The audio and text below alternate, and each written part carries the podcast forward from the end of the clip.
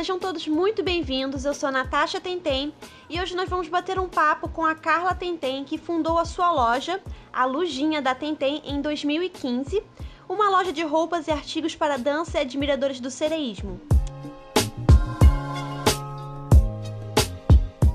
Me conta, Carla, de onde surgiu essa vontade ou necessidade de criar a sua loja?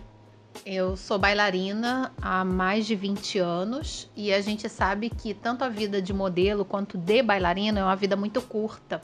E como a gente depende demais do nosso corpo, da, gente, da nossa parte física, a gente sabe que em um momento isso vai nos deixar na mão.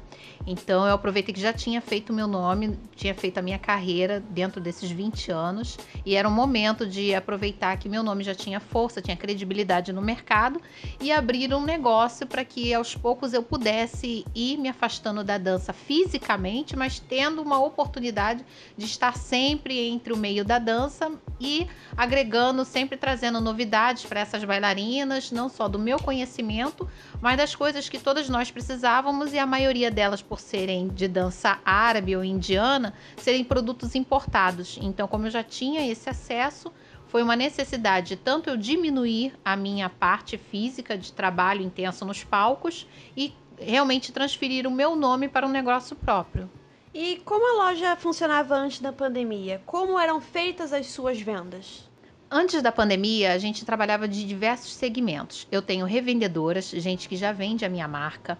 Eu eu ia, levava feiras, tinham feiras não só de artesanato, em algumas cidades que me convidavam, em alguns eventos, e a maioria deles eu já agregava o, o, dia que eu estaria em show, em algum evento, já levava esses produtos e montava a minha lojinha, meu stand nesses locais, e a gente fazia essas feiras também presenciais. Além disso, é, a nossa parte financeira também vinha muito dos meus shows, workshops, palestras, a minha parte como jurada. Então, a nossa, o meu rendimento sempre veio de vários locais, mas todos relacionados à dança. E no lar, a maior fonte de renda é a sua, né? No caso, a nossa, porque a lojinha é uma é uma lojinha da família.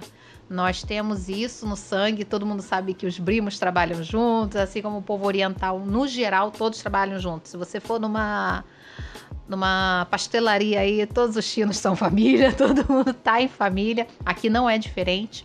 A gente sempre diz que se a gente quer crescer, a gente vai crescer todo mundo junto, dando valor ao dinheiro, sabendo da onde realmente vem o esforço e assim todos agregam o que melhor sabe. Se eu, um é melhor em contabilidade, na administração, um fica nessa parte, o outro fica no atendimento ao cliente, o outro empresta a imagem, o outro faz a comunicação melhor entre as pessoas. Então, ele, na verdade, é uma, a maior fonte de renda é da família. Então, você como chefe da loja, você como mãe, você como chefe da casa, como que isso afetou você em questões emocionais, preocupações e como você conseguiu passar por cima desse momento? O que, que você fez para trazer uma visibilidade para a loja? Qual, o que, que mudou na sua forma de trabalhar? Nós tivemos que trazer tudo, muitas das coisas já eram online, porque nós temos muitas plataformas de venda. A gente já trabalha no nosso WhatsApp com venda, a gente trabalha com Instagram, a gente trabalha com Facebook. Então a gente já tem uma gama de, de clientes para cada é, plataforma dessa. O que a gente já fazia, a gente só aprimorou, a gente mudou algumas coisas, porque a gente sempre trabalhou com a imagem.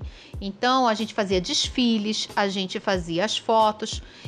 Os desfiles a gente teve que mudar ele um pouco, trazer as peças para um lugar menor. Em vez de uma passarela, nós disponibilizamos um pequeno espaço dentro da casa e nós fazíamos esses pequenos desfiles demonstrando as peças, inclusive muitos a pedido das clientes que não tinham mais como ir às feiras, não tinham mais como estar fazendo esses encontros comigo, porque às vezes eu atendia as academias, a gente ia às escolas e levava os produtos para que eles pudessem ter acesso, porque há uma necessidade do do cliente querer pegar nas peças, ver com as próprias mãos, né? E ali tudo ficou só na parte visual.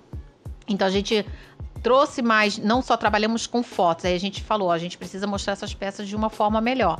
Começamos a criar vídeos dentro de casa, a gente inovou, as, as filhas, como já faziam a parte de modelo, continuaram sendo as modelos e fazíamos alguns encontros, algumas lives, inclusive para vendas. A gente avisava antes nos canais e falávamos: olha, tal horário estaremos é, mostrando tudo para a moda sereia.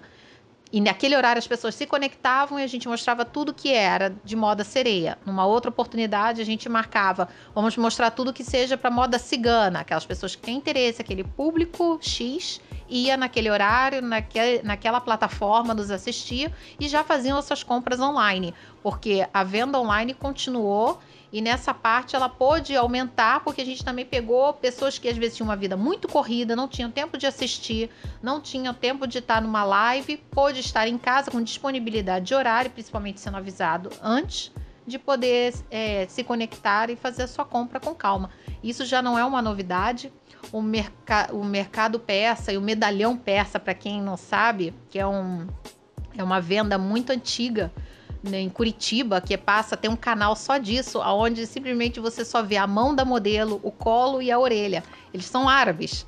São árabes, a gente trabalhou muito tempo com eles também, quando a gente morava em, no Paraná, e eu lembrei dessa ideia deles, que eles não precisavam de muitas coisas para manter o seu mercado há anos somente dessa forma. Então é isso, pessoal. Para você que tem uma loja e precisa de inspiração para melhorá-la, tá aí algumas ideias, dicas. E muito obrigada por esse bate-papo. E quem quiser conhecer a loja da Carla, a arroba do Instagram é Lujinha da Tentem. Lujinha com U, Tentem com M. Muito obrigada por nos ouvir até aqui e até a próxima.